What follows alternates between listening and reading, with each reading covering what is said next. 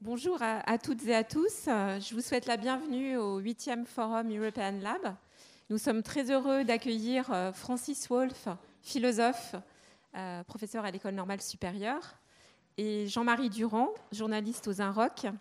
Euh, les INROC est partenaire du Forum European Lab, son partenaire, pardon.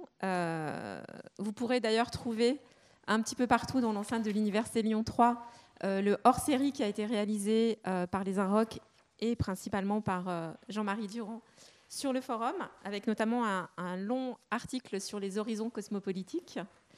Euh, le huitième, ce huitième forum euh, est placé un peu sous le sceau de la réactivation des utopies.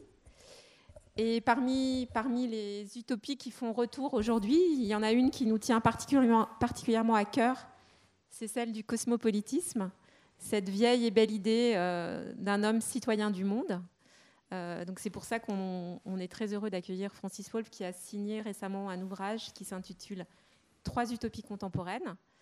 Vous pourrez d'ailleurs euh, euh,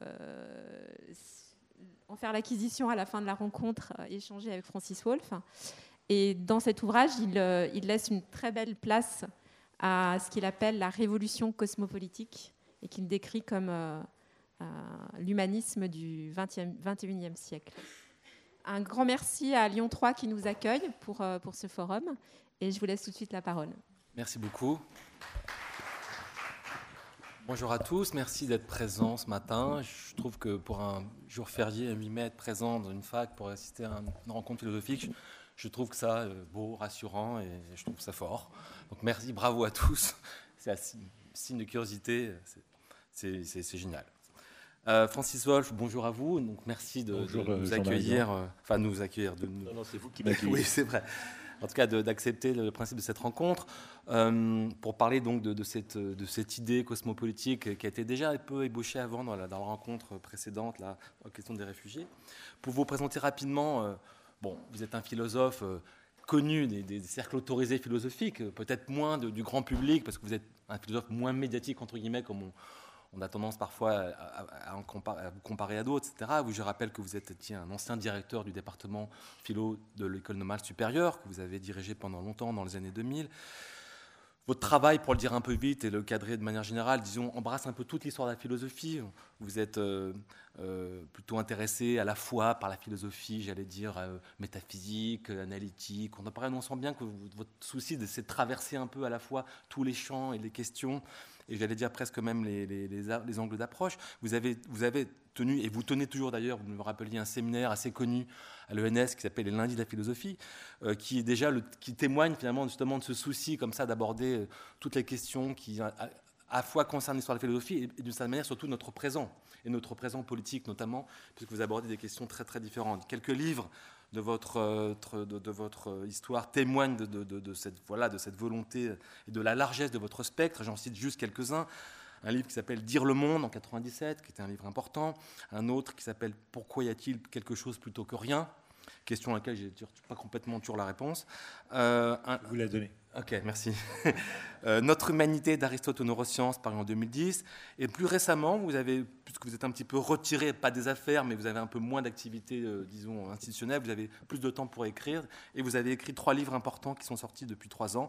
Pourquoi la musique en 2015 il n'y a pas d'amour parfait en 2016. Et le dernier, dont, il va être l'objet dont nous allons parler aujourd'hui, Trois utopies contemporaines, paru chez Fayard euh, pour ces trois d'ailleurs.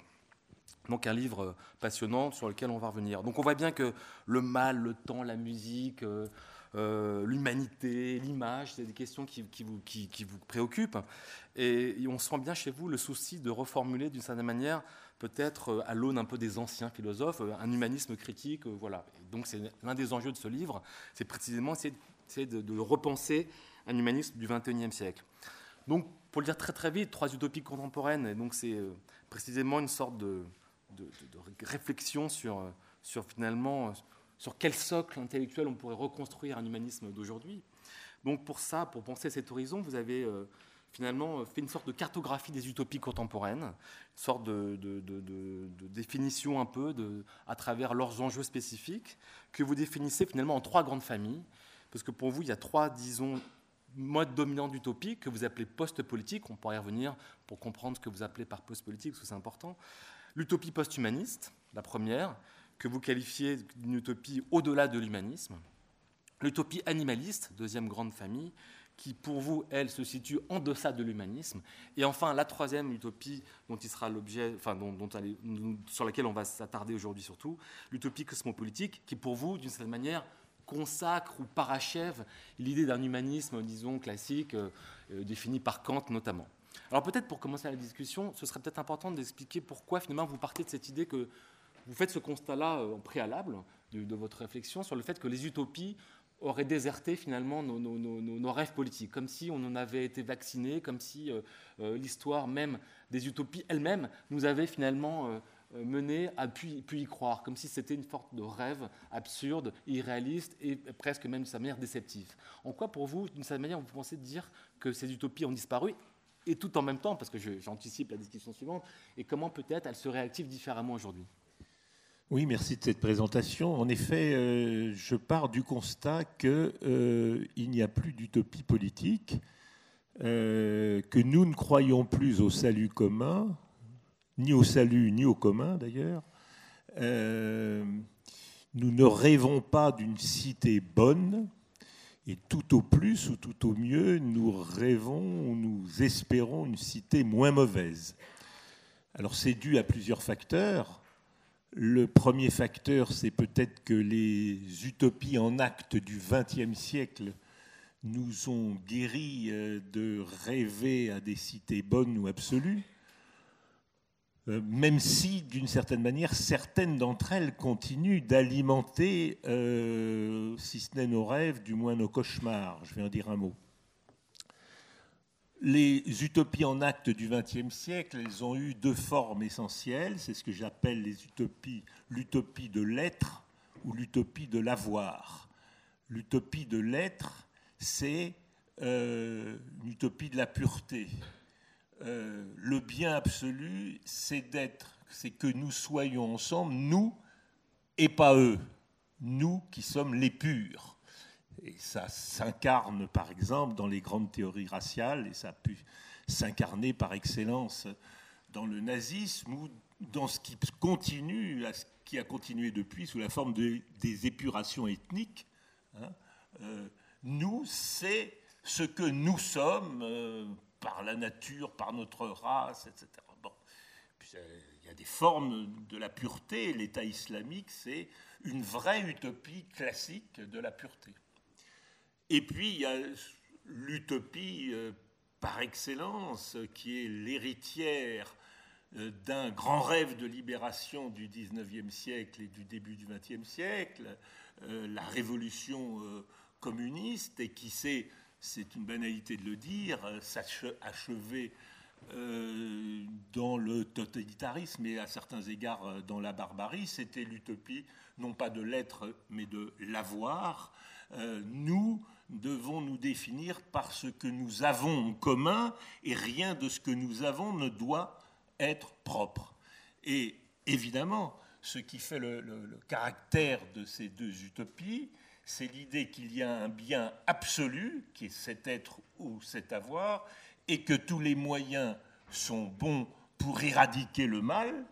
Et le mal, c'est euh, dans un cas l'impur, l'autre, le juif, euh, celui qui est de l'autre côté euh, de la frontière ou du checkpoint, ou celui qui a encore une propriété privée, c'est le koulak, etc. Par conséquent, j'ai l'impression qu'on a été vacciné du bien. Euh... Ça vous l'indexez historiquement à quel moment? Après-guerre, les années 50, pour vous, quel est le moment Alors, je pense qu'il y a un bascule, une bascule très particulière au moment de 68, on en parle en ce moment. Euh, c'est là où, je crois, euh, il y a deux lectures possibles, il y en a mille, mais il y a deux lectures possibles de 68. Soit c'est, on en fait quelque chose comme l'aboutissement de tous ces rêves utopiques de libération collective, ce qui est vrai, soit on en fait comme la naissance des utopies individualistes euh, qui, sont d'une certaine manière encore vivaces aujourd'hui. Et c'est les deux à la fois. Et c'est ce, je crois, on peut caractériser par cette contradiction, cette tension, le moment 68, c'est-à-dire où les rêves de libération individuelle libertaire était encore paré des couleurs ou de l'idéologie révolutionnaire de libération collective. C'était un nous collectif, mais qui montrait déjà euh, un nous comme ensemble de jeux, d'individus, et c'est d'ailleurs euh, ce qui en a résulté, c'est-à-dire ce qui en a résulté, c'est une société dans laquelle les droits individuels sont devenus fondamentaux je ne dis pas ça pour m'en plaindre. C'est important que vous le disiez parce que beaucoup s'en plaignent. Je pense par exemple au dernier livre de Pierre Manant, philosophe euh, de droite, qui, voilà, naturel, qui, dénonce, bon après d'autres, sorte de ce qu'il appelle une dérive précisément individualiste, d'une sorte de, prolifération de demandes de droits individuels qui pour lui est d'une décadence. Vous ne pensez pas comme ça? Non, je ne pense pas comme ça. Je, pense qu'il y, a les deux aspects dans les droits individuels. D'une certaine manière, l'individualisme, c'est ce à quoi nous sommes voués, mais c'est aussi... Euh, euh, ce qui permet d'expliquer les nouvelles utopies, les, nouveaux rêves. Et d'une certaine manière, on y viendra tout à l'heure, mais l'utopie cosmopolitique, elle n'est pas possible sans une teinture individualiste, c'est-à-dire le fait de reconnaître dans un autre individu, quel qu'il soit, quelqu'un qui est comme moi-même et qui devrait ou qui est doté euh, de droits dont il n'y a aucune raison euh, qu'il soit différent des miens. Donc c'est aussi cela. Tant que je vis dans une idée que la libération se fera par le commun, je pense, à fonder une cité. Et la cité, elle est toujours fermée, elle est enfermée dans un nous et elle se sépare du eux. Donc, dans l'individualisme, il y a les deux, il y a tout ce qu'on peut reprocher. Et, Pierre Manon, qui est un euh, philosophe euh, catholique, héritière euh, du thomisme, etc., pour lui, évidemment, c'est quelque chose qui est, fatal que nous soyons plus que porteurs de droits individuels c'est les deux pour moi, c'est bien et c'est mal, je, ne juge pas. Mais tout se pose désormais en termes, c'est la deuxième raison pour répondre à votre question, pourquoi euh, il n'y a plus de salut euh, d'utopie euh, du bien commun. Bon, nous avons été vaccinés, je l'ai dit pourquoi. La deuxième raison, c'est que nous vivons une société de droit et tout passe par l'idée de droit, de droit individuel, plus de droits. Alors, je ne parle pas simplement des droits de l'homme, mais on va toujours penser en termes de droits, les droits de l'enfant, les droits de la femme, etc. Euh, et les phénomènes euh, de libération ou de euh, passent par l'idée qu'il faut gagner plus de droits, ce qui suppose toujours l'idée de droit subjectif. Hein. au contraire, alors c'est ce dont se plaignent les penseurs, disons, conservateurs, au lieu du droit, qui est le respect de la règle externe. Nous sommes tous porteurs individuels de, de nos droits, nous venons au monde porteurs de droits. bon c'est un fait. Mais curieusement, euh, les grandes injonctions morales euh, passent au travers de l'extension indéfinie des droits. Dans cette hypothèse, vous ne pouvez plus rêver d'une cité bonne, et là encore, vous voulez plus de droits, donc vous voulez une société bah, moins mauvaise, où il y ait moins d'injustice, etc. Et, et si on prend un exemple euh, récent de quelque chose dont dans lequel on a pu croire, à, euh, voilà, on allait revivre une, une, grande utopie de libération collective comme Nuit debout, par exemple, dont c'est un secret pour personne que ça s'est un peu cassé la figure. La, raison, elle est, elle est là encore euh, claire, même si elle est double. Il me semble que la première raison, c'était que tout le monde pouvait assez vite tomber d'accord sur contre quoi on était, mais pourquoi on était. Est-ce qu'on était pour euh, euh, la propriété collective des moyens de production? Est-ce qu'on était pour euh, la socialisation? Est-ce qu'on était... Bah, ces questions ne pouvaient pas se poser. Par conséquent, Nuit debout a été, c'est un peu condamnée elle-même à être une discussion sur la discussion, une forme sur la forme, une forme sur la forme de la démocratie, et donc elle, elle devait euh, déboucher uniquement sur la formalisation de ce que c'est que le droit de tous à parler, mais le contenu lui-même euh, manquait, si je puis dire. Mais sur ce constat comme ça d'un deuil, disons, généralisé des utopies, euh, comment expliquez-vous le fait qu'aujourd'hui se réactive de manière un peu disséminée, fragmentée, différente, euh, multiple, un souci précisément de, sinon réactiver une cité parfaite, une cité idéale, dont vous dites très bien que bon, c'est plus tellement un horizon, disons, mais en tout cas autre chose. Donc se réinventer différemment, se libérer, comme vous l'expliquez, en étant soit, soit dans un devenir divin, soit dans un devenir animal, soit dans un devenir cosmopolitique, qui sont les trois hypothèses. Pourquoi ce, souci-là vous semble aujourd'hui aussi fort dans notre, dans notre actualité? Bien, d'une part, parce que quand vous chassez les utopies par la porte, elles reviennent par la fenêtre. Quand vous les chassez par la porte de l'histoire, elles, elles, reviennent par euh, la fenêtre de l'imagination. Et euh, les, utopies sont aux collectivités ce que sont les rêves aux individus. C'est-à-dire que nous ne vivons pas que de présent, nous vivons aussi d'espoir et nous vivons euh, d'espoir de ce que nous pourrions être.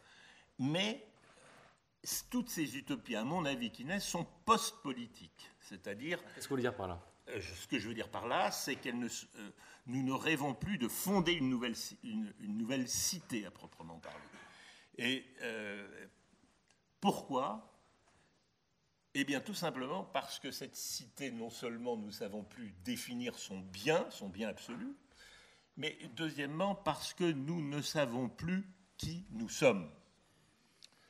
Euh, je vois euh, au fond de la salle de mes amis, Tristan Garcia, qui a écrit un très beau livre qui s'appelle Nous, et je partage avec lui, sinon les conclusions, du moins le diagnostic, c'est-à-dire que nous, est devenu extraordinairement ambigu, euh, équivoque. Et quand je dis nous, de qui nous parlons? Euh, Il n'y a pas si longtemps, nous, c'était par exemple les ouvriers ou les femmes en lutte, etc. Nous nous définissions par une, euh, collectivité en, lutte, etc. Dans la cité bonne. Bon. Maintenant que ce nous-là a perdu son sens, hélas, bon, euh, la conscience de classe a euh, diminué, elle s'est dissoute. La, conscience euh, ethnique, heureusement, elle aussi tendu à, disparaître. Bref, ces communautés-là sont toutes poreuses. Alors, d'une manière générale, sommes-nous des êtres humains Sommes-nous des, des hommes? Nous pourrions nous penser, après tout, nous sommes tous des êtres humains. Et c'est là où faisiez allusion à un livre que j'ai écrit il y a quelques années qui s'appelait Notre humanité, c'est là où surgissent les doutes contemporains.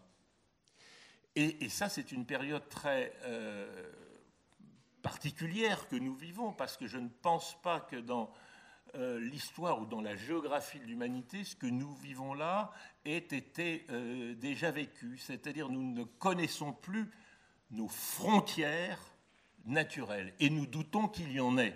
Je prends un exemple euh, que j'aime bien prendre, je disais dans l'Antiquité grecque, les hommes étaient une des trois faunes.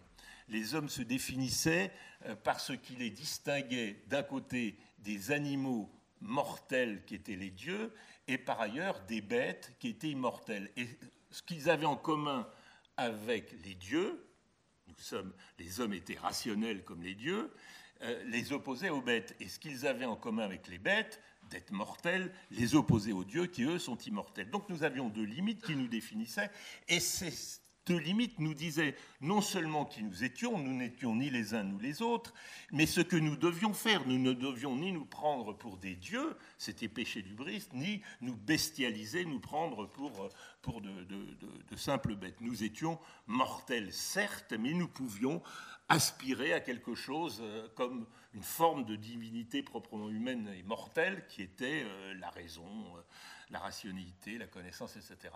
Voilà, il y avait deux limites précises. Durant toute l'époque où a dominé, ont dominé les, religions monothélistes, et particulièrement le christianisme, eh bien, ces deux formes de définition au moins négative de ce que nous étions ont perduré. C'est un secret pour personne de dire qu'il euh, y a eu un écroulement des religions monothéistes, qu'il y a une laïcisation du monde, et depuis, la frontière vis-à-vis euh, des dieux bah, n'a plus grand sens pour la plupart d'entre nous, ou quand elle a encore un sens, c'est pour ceux qui pensent que Dieu est puissant, tout puissant, et si puissant qu'il ne permet pas que nous nous définissions par rapport à lui. Inversement, la frontière qui nous sépare des bêtes est devenue floue, euh, les théories évolutionnistes, euh, le progrès des neurosciences, nous nous définissons par un patrimoine génétique, après tout nous avons 98% et demi de, de, gènes communs avec euh, les chimpanzés, etc. Donc tout cela est devenu flou, et donc nous, sommes-nous des dieux peut-être, puisqu'il n'y a pas d'autres dieux que nous sur Terre hein, il n'y a pas, nous sommes les Prométhées, nous avons conquis le monde. Sommes-nous des bêtes? Bien sûr, nous ne sommes que des animaux comme les autres, et d'ailleurs nous avons, nous sommes que des super prédateurs. Donc voilà, à partir de cette de ces deux négations, nous ne savons plus qui nous sommes ni vers le haut ni vers le bas, naissent deux utopies, je crois, qui sont signes de notre euh, incertitude, de nos doutes sur ce que nous sommes. L'utopie transhumaniste et posthumaniste. Après tout, pourquoi ne serions-nous pas des dieux? Pourquoi ne, pourrions-nous pas nous libérer de notre animalité, de notre corps, devenir, grâce à la technique, devenir euh, des cyborgs et pourquoi pas devenir immortels comme des dieux? Et d'un autre côté, l'utopie animaliste, après tout, si rien ne nous distingue des bêtes, si nous sommes comme eux ou comme beaucoup d'entre elles euh, des animaux sensibles, qu'est-ce qui nous différencie d'elles Et notre morale doit donc se modeler sur le fait que nous sommes des animaux comme les autres et que euh, voilà, nous devons nous abstenir, par exemple, euh, d'exploiter les animaux, etc. La libération animale d'un côté, la libération, la libération du côté de la divinité de l'autre, ce sont deux utopies qui sont post-politiques au sens où nous ne pensons plus à travers la cité, nous cherchons des nous qui ne soient plus nous euh, humains de la cité qui vivons ensemble et qui sommes définis par notre naissance commune ou notre nation, etc. Alors la critique que vous faites de cette utopie, euh, notamment la première post-humaniste, de cette manière, je pense qu'elle est assez partagée par beaucoup aujourd'hui d'observateurs, de, critiques intellectuels, et vous en parlez très bien. En revanche, on peut imaginer que l'utopie animaliste, vous êtes, vous, situez pas forcément à contre-courant, mais un peu quand même.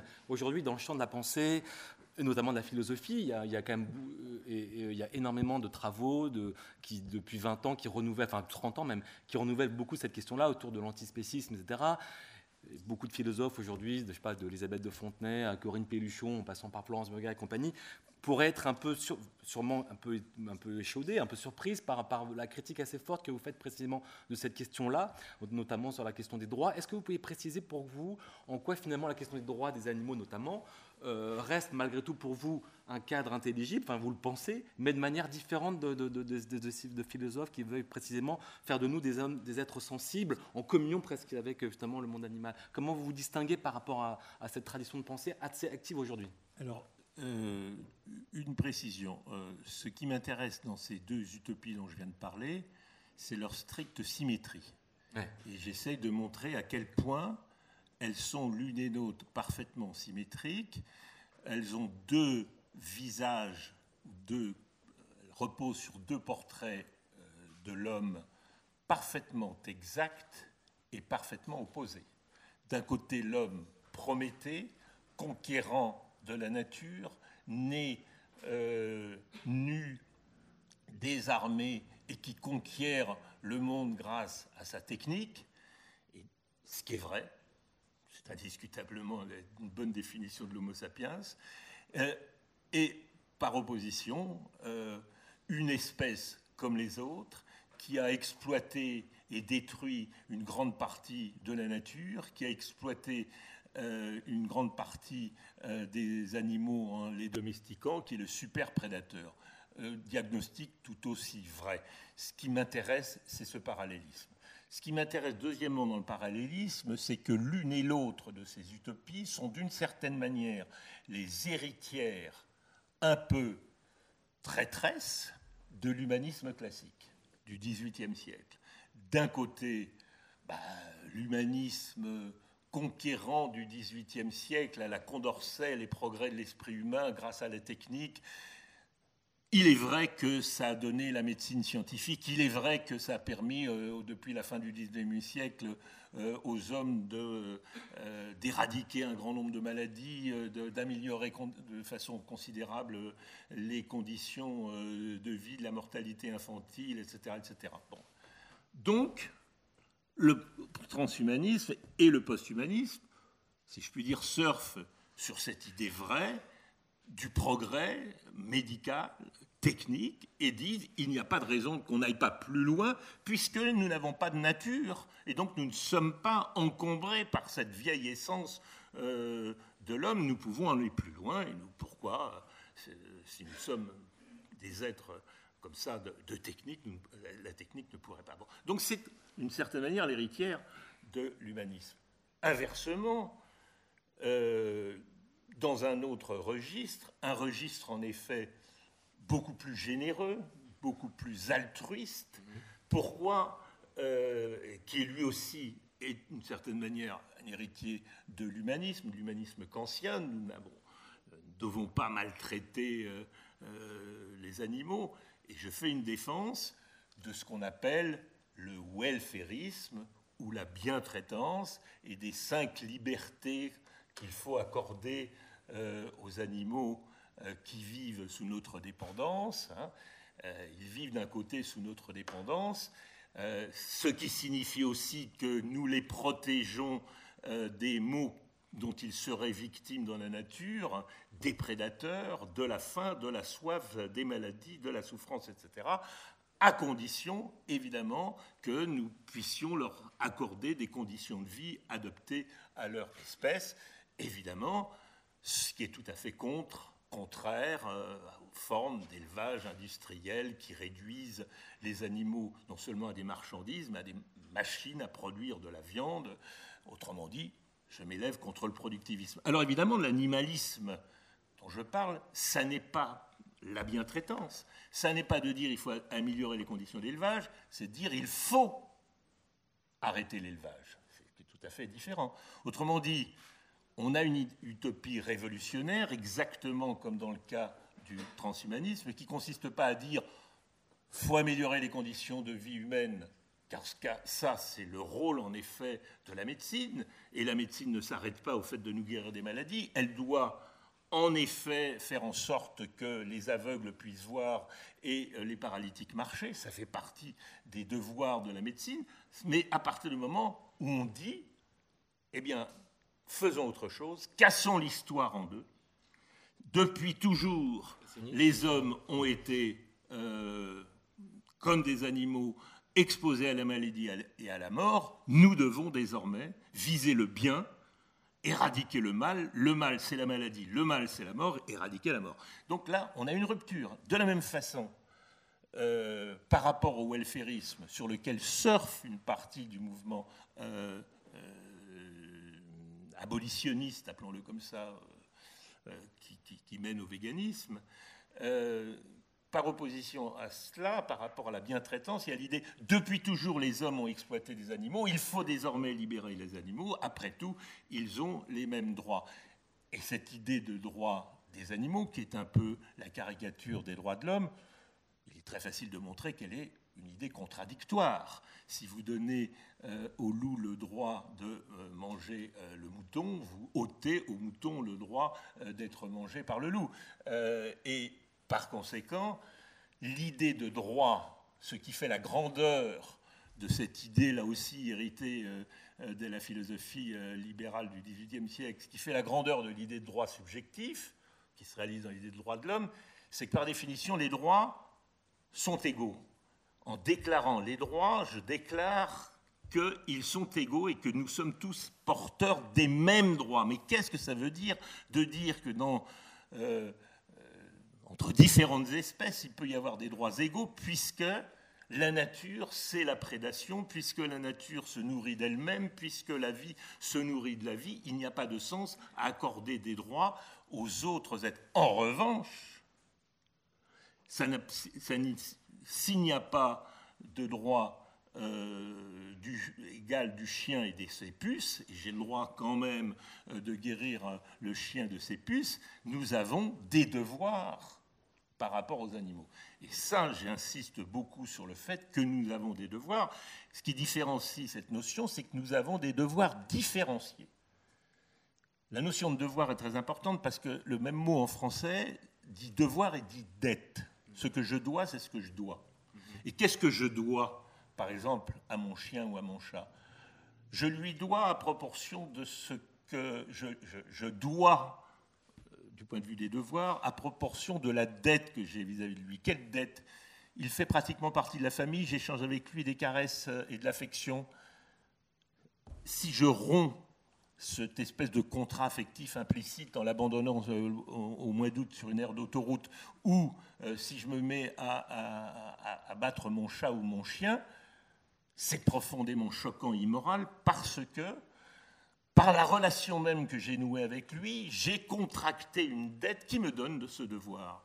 De la même façon, vis-à-vis des, animaux qui, depuis 11 000 ans, nous donnent euh, leur chair, leur laine, leur miel, etc. Nous avons contracté des dettes, là encore. Nous devons leur accorder des conditions de vie adaptées à leur espèce. Nous devons les protéger euh, des prédateurs, je l'ai déjà dit. Et en fonction de ce qu'ils me donnent, il y a une espèce de contrat domestique implicite. Bien entendu, si je les traite comme des marchandises ou comme des choses, je rends ce contrat domestique.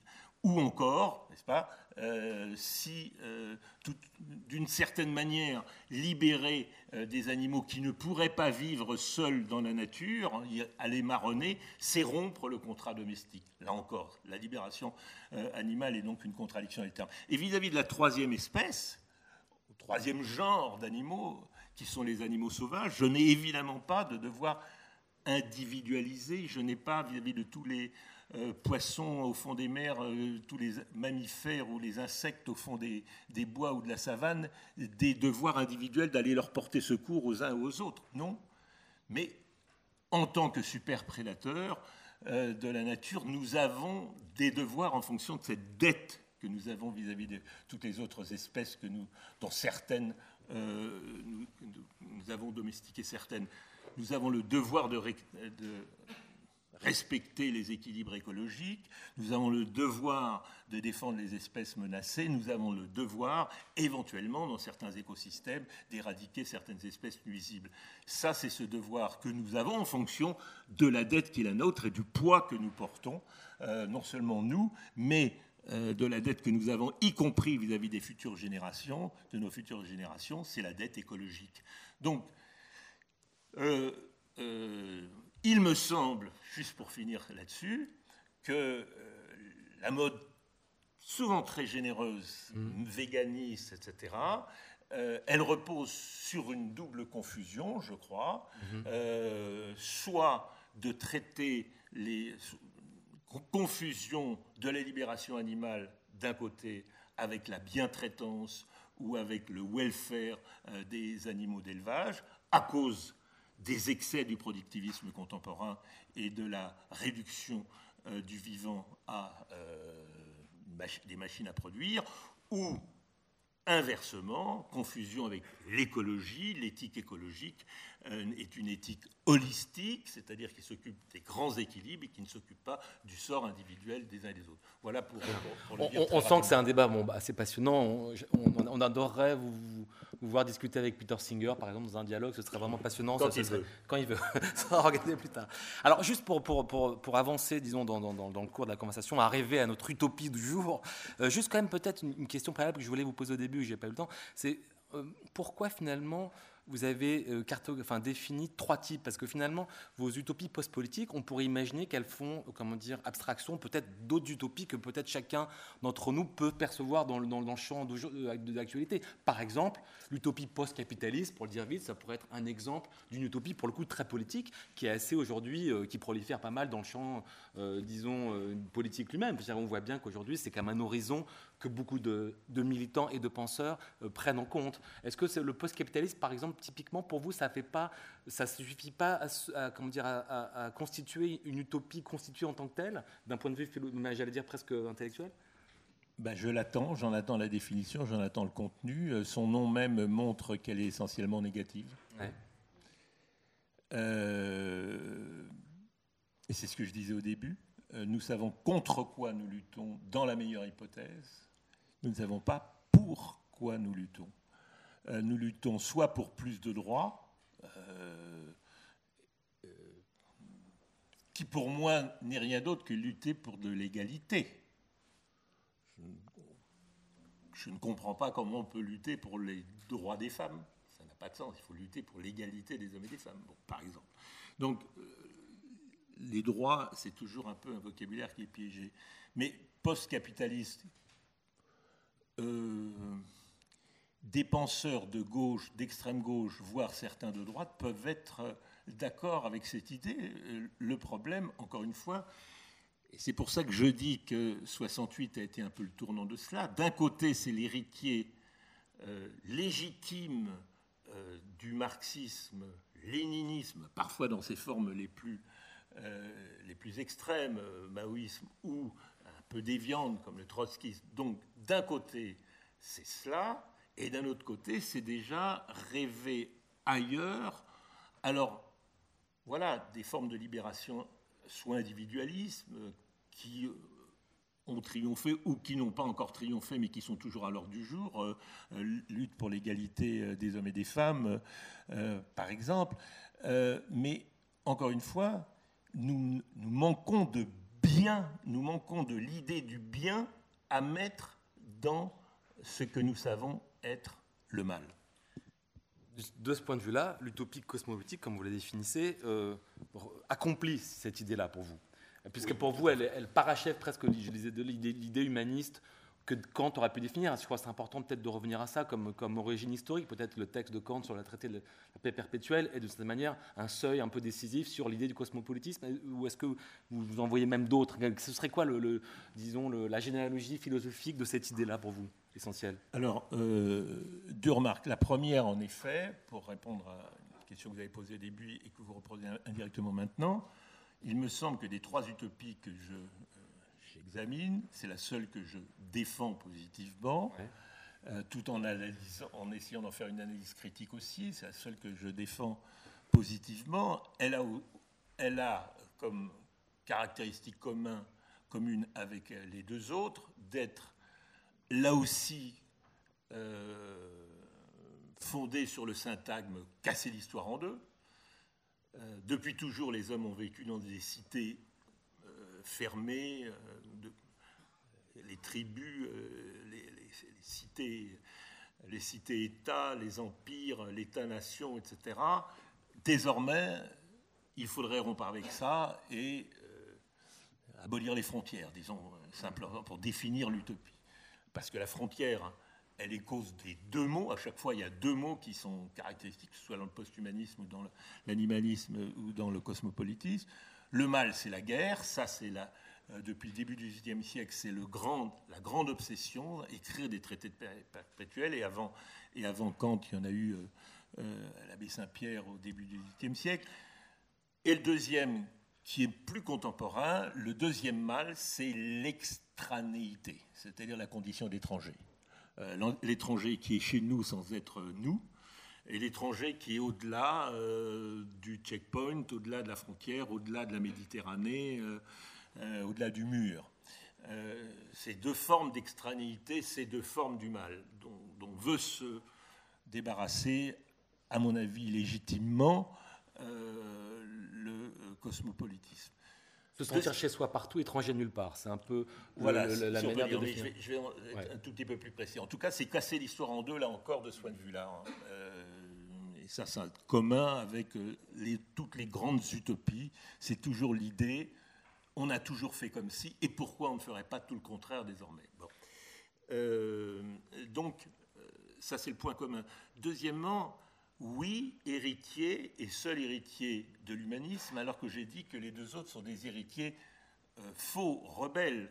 Euh, l'humanisme du XVIIIe siècle, ils ont voulu d'une certaine manière le casser. Euh, ils veulent le casser d'ailleurs.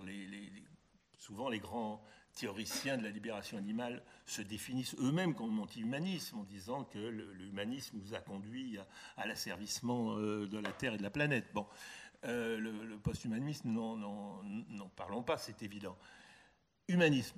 L'humanisme, euh, dans un dîner en ville, vous dites Ah, je suis humaniste, ça fait un peu cucul la praline quand même. Hein. Ah, bah oui, c'est un moment que c'est un mot qui est un peu euh, démonétisé. Ouais, ça fait Ah, bah ouais, hein, c'est un peu la, belle-mère un peu cato hein, qui, qui, vient raconter Oh, vous n'êtes pas très humaniste, tout ça. Bon. Euh, alors, c'est pour ça, vous avez bien fait de dire humanisme critique, c'est-à-dire on ne nous la fait pas. Euh, on sait bien que l'humanisme a toujours été le rempart, euh, enfin toujours, a souvent été le rempart des entreprises d'illumination. On allait apporter l'humanité, c'était notre forme d'humanité. Euh, on allait conquérir, asservir les autres parce que ce n'étaient pas des vrais hommes, mais nous qui étions plus rationnels, qui avions, bon, je sais pas quoi, voilà, c'est le rempart de l'Occident, c'est le rempart de l'impérialisme, etc. Donc il y a toutes les critiques, soyons clairs, par rapport à toutes les critiques classiques de l'humanisme que je n'ignore pas. Et d'ailleurs, euh, euh, j'ai moi-même fait des études euh, dans un milieu où c'était la pire des choses de se dire humaniste. Bon, c'est ma génération aussi, peut-être. Ma génération. Ma génération. Bon, alors j'ai cassé mon histoire en deux. bon, donc pas dupe, mais pour en revenir au cosmopolitisme, oui, c'est un humanisme qui assume parfaitement qui est critique, qui n'ignore pas, encore une fois, euh, qu'il ne faut pas projeter sur toutes les cultures et les civilisations nos préjugés occidentaux, bien entendu. C'est deuxièmement, euh, je dirais, le cosmopolitisme, il y en a de trois sortes. Mhm. Euh, je dis un moment dans le livre, à plusieurs moments d'ailleurs, au fond, il y a trois sortes d'éthique. Éthique de la première personne, éthique de la deuxième personne, éthique de la troisième personne. Qu'est-ce que j'entends par là? Une éthique de la première personne, c'est une éthique dans laquelle je me demande qui veux-je être? Qui dois-je être? Quel est pour moi le bien? Quel est pour moi le bonheur? Quelle est la réalisation maximum de moi? C'est une éthique qui peut être extrêmement respectable. Euh, pratiquement la plupart des morales anciennes, qu'on appelle eux démonistes, c'est-à-dire des morales qui cherchent le bonheur, sont des éthiques de la première personne c'est pas, forcément, elles ne sont pas forcément égoïstes d'ailleurs. Euh, parce que si vous définissez le bonheur d'un être humain en disant on ne peut pas être heureux sans amis, on ne peut pas être heureux si on n'est pas dans une cité bonne, on ne peut pas être heureux si on n'accomplit pas des actes justes, bon, vous voyez bien que c'est plus simplement euh, le, gain petit euh, du plaisir au jour le jour. Bon, donc mais c'est des éthiques dont la question principale, et on retrouve ça dans le perfectionnisme moral contemporain, c'est euh, qu'est-ce que c'est la réalisation euh, de moi-même? Je crois que fondamentalement, et dans ses aspects les plus positifs, euh, le transhumanisme, c'est une éthique de la première personne. Si vous la défendez, vous dites c'est, pas du tout une éthique altruiste, c'est pas pas une éthique égoïste, ça peut être une éthique altruiste. Nous souhaiterions que tous les hommes euh, euh, puissent accéder à ces moyens euh, de vaincre la maladie et la mort. Bon, très bien. Mais fondamentalement, la question, la question c'est comment se réaliser soi-même comme être humain. Après qu'on le généralise, est une autre question. C'est une éthique de la première personne. L'éthique animaliste ou libération animale, c'est une éthique de la deuxième personne. Qu'est-ce que c'est qu'une éthique de la deuxième personne? C'est une éthique dans laquelle la question c'est euh, comment faire le bien de l'autre, de, vous par exemple, Jean-Marie. Je me pose cette question, par exemple, si je suis infirmier, infirmière, si je suis médecin, ma déontologie, c'est de chercher à vous guérir, de chercher à vous faire du bien, de chercher bon. Euh, si je suis professeur, ma déontologie, mon éthique, ça consiste à essayer d'enseigner à mes élèves, et je ne le fais pas. Mon, acte même est, un acte euh, dont le bien est défini par la relation à la deuxième personne. Donc la plupart des militants euh, véganes euh, ou des militants de libération animale sont des gens qui sont sincèrement généreux et qui portent cette générosité au-delà de l'humanité vis-à-vis de tous les êtres souffrants. C'est une éthique de la deuxième personne. Le cosmopolitisme. Eh bien, les cosmopolitismes, il y en a trois sortes. Je définis d'abord une éthique de la troisième personne. Une éthique de la troisième personne, c'est une éthique dans laquelle celui qui agit est neutre par rapport au destinataire de son action. Au contraire du premier, il n'est pas neutre, c'est pour lui. Du deuxième, c'est pas neutre, c'est pour, vous. Euh, c'est l'éthique, par exemple, du juge.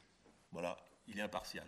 L'éthique de l'arbitre sur un terrain. Bon, Une éthique de la justice, c'est une éthique, normalement, dans laquelle je me considère comme un autre et je considère tout autre comme je me considère comme moi. Et dans une répartition euh, de bonbons, euh, je ne m'en donne pas plus à moi que j'en en donne aux autres, ou je donne à chacun selon son mérite, etc. Autrement dit, c'est une éthique neutre euh, de la troisième personne. Une éthique de la justice, une éthique neutre. Donc, sur le cosmopolitisme, je dis il y a trois sortes de cosmopolitisme.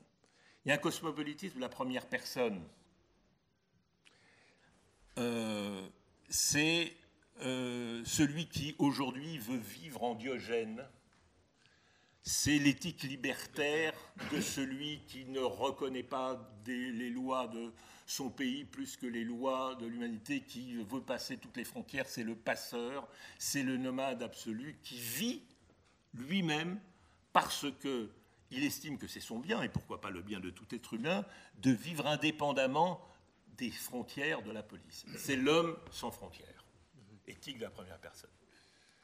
Cosmopolitisme de la première personne. J'ai rien contre. Euh, éthique de la deuxième. mal à s'implanter aujourd'hui dans l'imaginaire euh, politique du monde. Bah oui, parce que euh, on érige de plus en plus de murs, bah on érige de plus en plus de checkpoints, on érige de plus en plus de frontières. Je rappelle que je rappelle qu'en 1914, euh, il n'y avait pas de passeport, que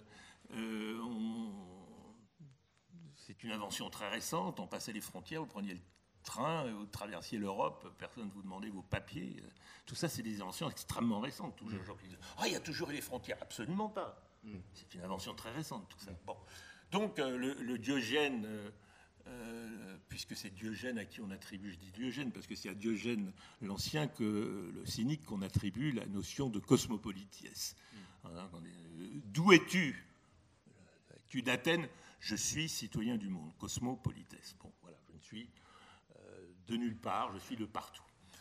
Euh, éthique et donc cosmopolitisme la deuxième personne. Qu'est-ce que c'est le cosmopolitisme la deuxième personne? C'est l'accueil, c'est l'hospitalité, c'est la générosité. C'est le même type, au fond, de générosité qu'on a pu voir euh, dans euh, l'éthique animaliste, par exemple. Mais il y en a beaucoup d'autres. L'éthique de Médecins sans frontières. De, bon. Donc, c'est l'hospitalité, accueil, la compassion, etc. C'est une deuxième forme de cosmopolitisme qui est tout à fait respectable et, dont, on peut, dont on peut évidemment regretter qu'elle ne se soit guère manifestée à l'échelon à l'échelon hexagonal très peu. Enfin, si on considère la manière dont ce qu'il est convenu, hélas, d'appeler la crise euh, des migrants depuis euh, deux ans et demi, euh, si on la compare à ce qui s'est passé au moment des Boat People, il y a eu des mouvements généraux d'accueil, il y a eu des mouvements de jeunesse qui sont élevés. Bon, euh, il n'y a pas eu de grands mouvements, il y a eu des initiatives individuelles admirables, mhm. euh, mais il n'y a pas eu de grandes manifestations hein, comparables euh, à ce qu'on aurait pu attendre, même à l'époque, on en reparlera peut-être si on, parle, reparle de 68. Bon. troisième. Et troisième, mhm. bah, c'est une éthique et donc un cosmopolitisme de la troisième personne, c'est celui qui dit Je crois à la justice. Je veux une cité juste. Une cité juste, qu'est-ce que c'est? C'est une, cité sans discrimination. C'est pas pour que je sois discriminé ou, vous soyez discriminé. C'est-à-dire qu'il n'y ait pas de discrimination selon la naissance. Que vous soyez né euh, juif, noir, etc. Bon. Alors, euh, le cosmopolite de la troisième personne dit Et pourquoi devrait-on faire une discrimination selon le lieu de naissance? S'il n'y a pas de discrimination selon la naissance. Mmh. Donc, il met au centre, le cosmopolitisme met au centre de sa réflexion la notion de justice globale. Et en disant si nous avons lutté, et nous sommes en train de lutter de plus en plus pour une cité juste au sens où elle est moins injuste, au sens où elle est plus égalitaire, au sens où nous avons plus de droits, qu'est-ce qui, étant donné que de plus en plus nous définissons par ces droits abstraits en tant qu'individus porteurs des mêmes droits, parce que hein, à ce moment-là, la démocratie ou le rêve démocratique ou l'utopie démocratique, parce que c'en est c'est une autre utopie, elle débouche nécessairement sur l'utopie cosmopolitique. Il n'y a pas de raison euh, euh, il n'y a pas de raison fondamentale à l'idée de frontière. Euh, et donc, ça ne signifie pas que la morale immédiate, c'est abolissons les frontières. La morale immédiate, c'est pas nécessairement de dire euh, qu'il faut que tous les citoyens du monde aient accès à ce à quoi accès, ont accès les citoyens de France. Ça signifie que nous devons lutter contre l'inégalité des régions, l'inégalité des lieux euh, de la Terre et l'inégalité d'accès aux biens selon les lieux. Euh, de la même façon qu'on n'a pas construit l'Union européenne en commençant par Schengen, nous ne pouvons pas construire le cosmopolitisme euh, que j'espère de mes voeux en commençant par abolir les frontières mais en construisant des, euh, alors là c'est autre chose, j'en parle à peine, euh, des fédérations continentales, fédérations européennes, fédérations africaines, etc.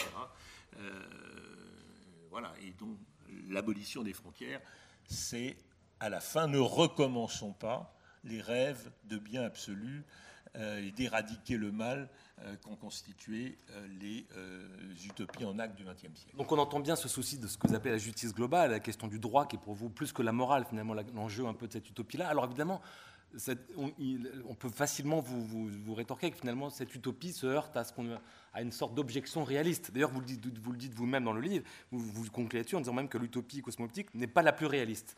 Mais c'est là que je voulais en venir, c'est ce qui est intéressant, c'est que qu'elle n'est peut-être pas la plus réaliste vu l'état du monde aujourd'hui, mais conceptuellement, pour vous, elle est la plus solide.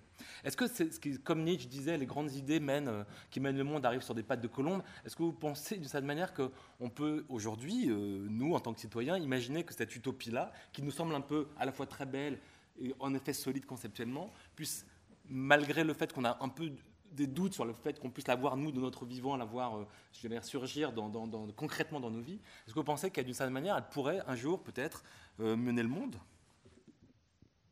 Euh, si je ne le pensais pas, je, n'aurais pas écrit ce livre. Oui, je pense qu'elle peut, euh, à condition, encore une fois, que euh, nous ayons bien conscience que ça ne doit pas être considéré comme le bien absolu qu'il faut viser par tous les moyens et, construire dès demain un État mondial qui, lui, serait sans doute plus totalitaire encore que tout ce que nous avons pu connaître jusqu'à présent parce qu'il n'y aurait pas moyen de s'échapper. Euh, euh, l'échapper vers Mars est improbable. Donc euh, oui, je pense, et pour une raison relativement concrète, il y en a une autre un peu plus abstraite. Je commence par la plus abstraite. C'est que que nous le voulions ou non, eh bien, nous vivons dans un monde réellement de plus en plus cosmopolite. Inutile de rappeler euh, la communication Facebook, euh, Internet, tweet, etc. Bon, il faut se rappeler que Kant, quand il invente le concept de, droit cosmopolite, il écrit il ne se passe pas euh, un, crime à l'autre bout de la Terre que nous ne sachions immédiatement. Il écrit ça à la fin du XVIIIe siècle. Alors, rendez compte ce qu'on pourrait dire aujourd'hui. Et c'est une des justifications qu'il donne pour la fondation du droit cosmopolite. Bon. Euh, c'est-à-dire que nous avons de plus en plus conscience d'une seule humanité. Alors bon, hmm. c'est une banalité de, dire que, hein, euh, on, l'a vu pendant ce qu'on appelait le printemps arabe, que euh, voilà, le progrès des techniques nous a mené à ça. L'idée de droit de l'homme, tout cela, que nous le voulions ou non. Et j'allais dire, de la même façon que Marx prévoyait que le, la mondialisation du marché, capitalisme mondial préparait la révolution mondiale, alors il s'est un peu trompé quand même sur les bords, on peut dire que la globalisation, elle prépare aussi un, monde de citoyens de plus en plus cosmopolites. Deuxième exemple, le GIEC. Voilà un citoyen du monde. Le GIEC, je rappelle, c'est ce groupe euh, international euh, sur le climat. Euh, qui est composé de, centaines de scientifiques qui ne font pas de la recherche, mais qui essayent chaque année de faire le point sur les recherches faites dans les laboratoires du monde entier, en Chine, en Inde, en, Europe, etc., au Brésil, sur les recherches pour le climat, pour faire des mémorandums qui sont destinés aux politiques en disant voilà les mesures appliquées. Bon. Le GIEC est citoyen du monde. Mmh. Et le problème qu'il affronte, c'est un problème qu'affronte l'humanité en tant que telle. Bon. Euh, par conséquent, les problèmes sont globaux. Et ça, que nous le voulions ou non. J'aime bien d'ailleurs cet exemple du GIEC parce que ça me permet de décocher au passage une petite flèche contre un concept que je n'aime pas beaucoup, qui est celui de technoscience.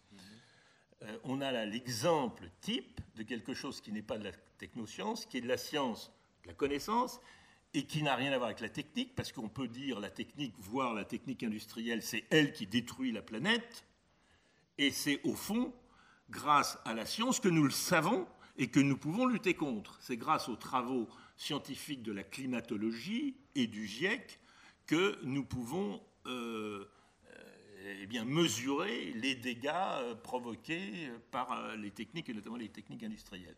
Je ferme la parenthèse. Voilà donc des raisons qui nous font penser que Là encore, c'est des banalités, tout le monde le dit. Nous pensons de plus en plus global. Et quand nous disons nous, nous avons un sentiment que nous faisons, nous pouvons faire appel à quelque chose comme l'humanité, même si nous ne savons pas, pour les raisons que nous avons dit tout à l'heure, tout à fait la définir. C'est pas grave. Alors maintenant, euh, une raison, disons, plus euh, concrète. Quelle a été la euh, grande utopie positive du XXe siècle? Je ne parle pas des utopies négatives qui nous ont conduit au désastre. Qu'on le veuille ou non, la construction européenne, c'était quelque chose d'incroyablement utopique en 1945.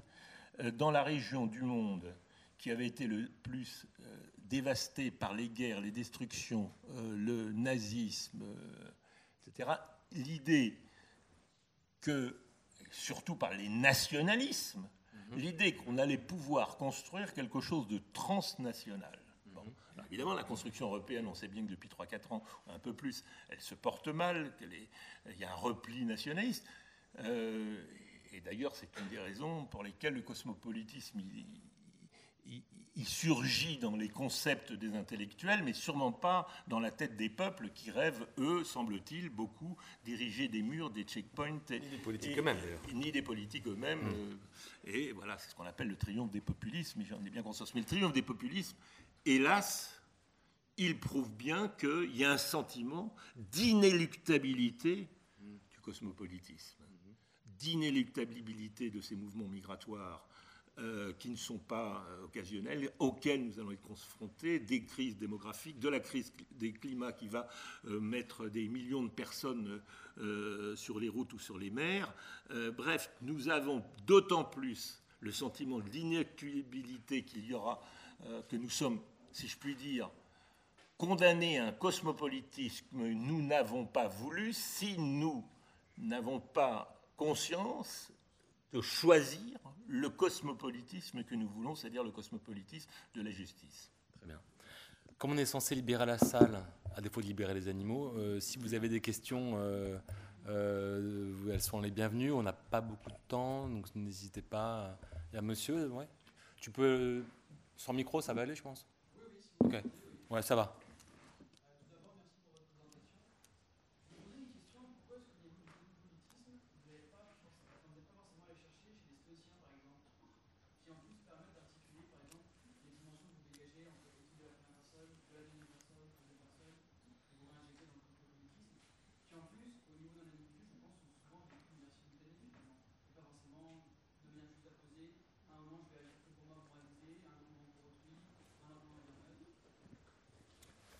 J'ai entendu, pas tout à fait euh, entièrement la question, j'ai entendu que vous me demandiez pourquoi je ne faisais pas plus allusion au stoïcisme.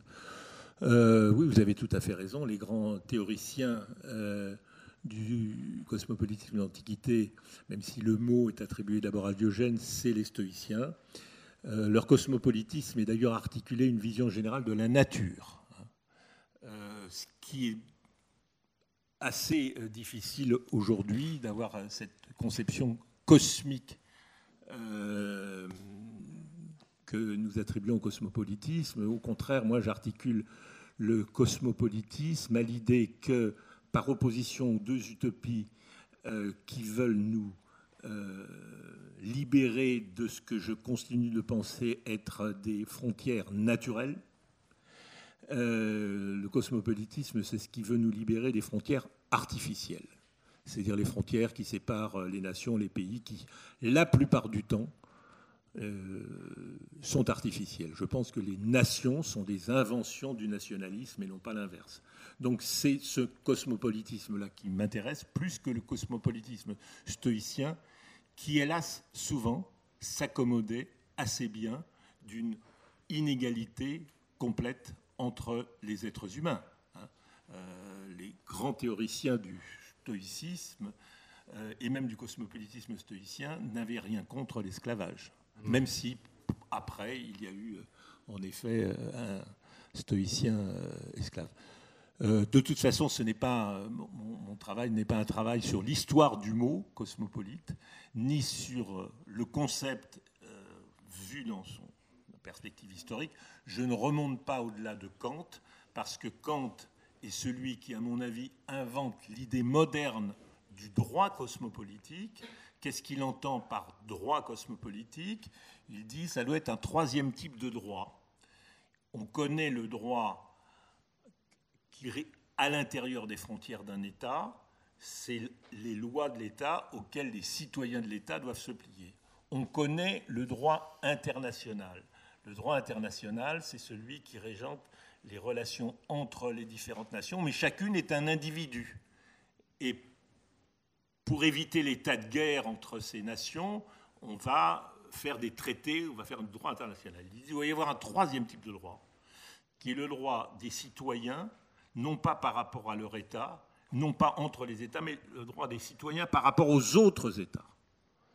Et ça, c'est une idée nouvelle du point de vue du droit, et c'est de là qu'est sortie l'idée moderne de cosmopolitisme, c'est-à-dire bah, euh, le droit de voyager, le droit d'aller ailleurs, le droit de migrer, etc., ou ce qui va donner la Convention de Genève, euh, par exemple, le, droit sur les réfugiés.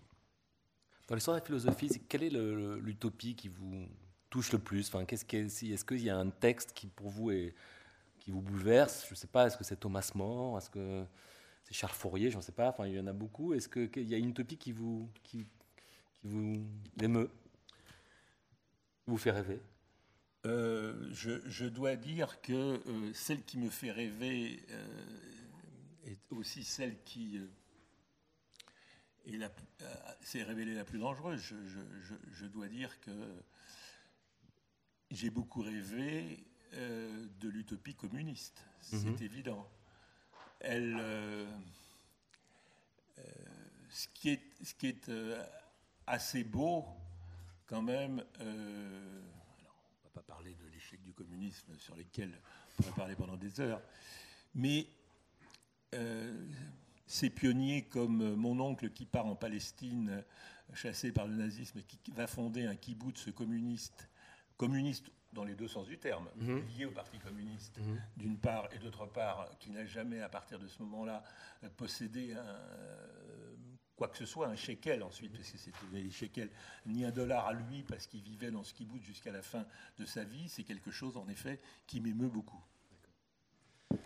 On doit se libérer la salle. Mais merci infiniment, Francis Wolff, euh, pour vos enseignements. Et donc, il y a une signature dans son livre euh, que je vous conseille de lire parce que c'est un livre vraiment à la fois important et pour le coup, je peux le dire ça peut-être pour des étudiants qui ne sont pas en philo, assez facile à lire. C'est pas un livre trop compliqué vraiment et qui est donc a une lecture très vraiment aisée. Voilà. Merci. Merci. Merci Francine, c'est super.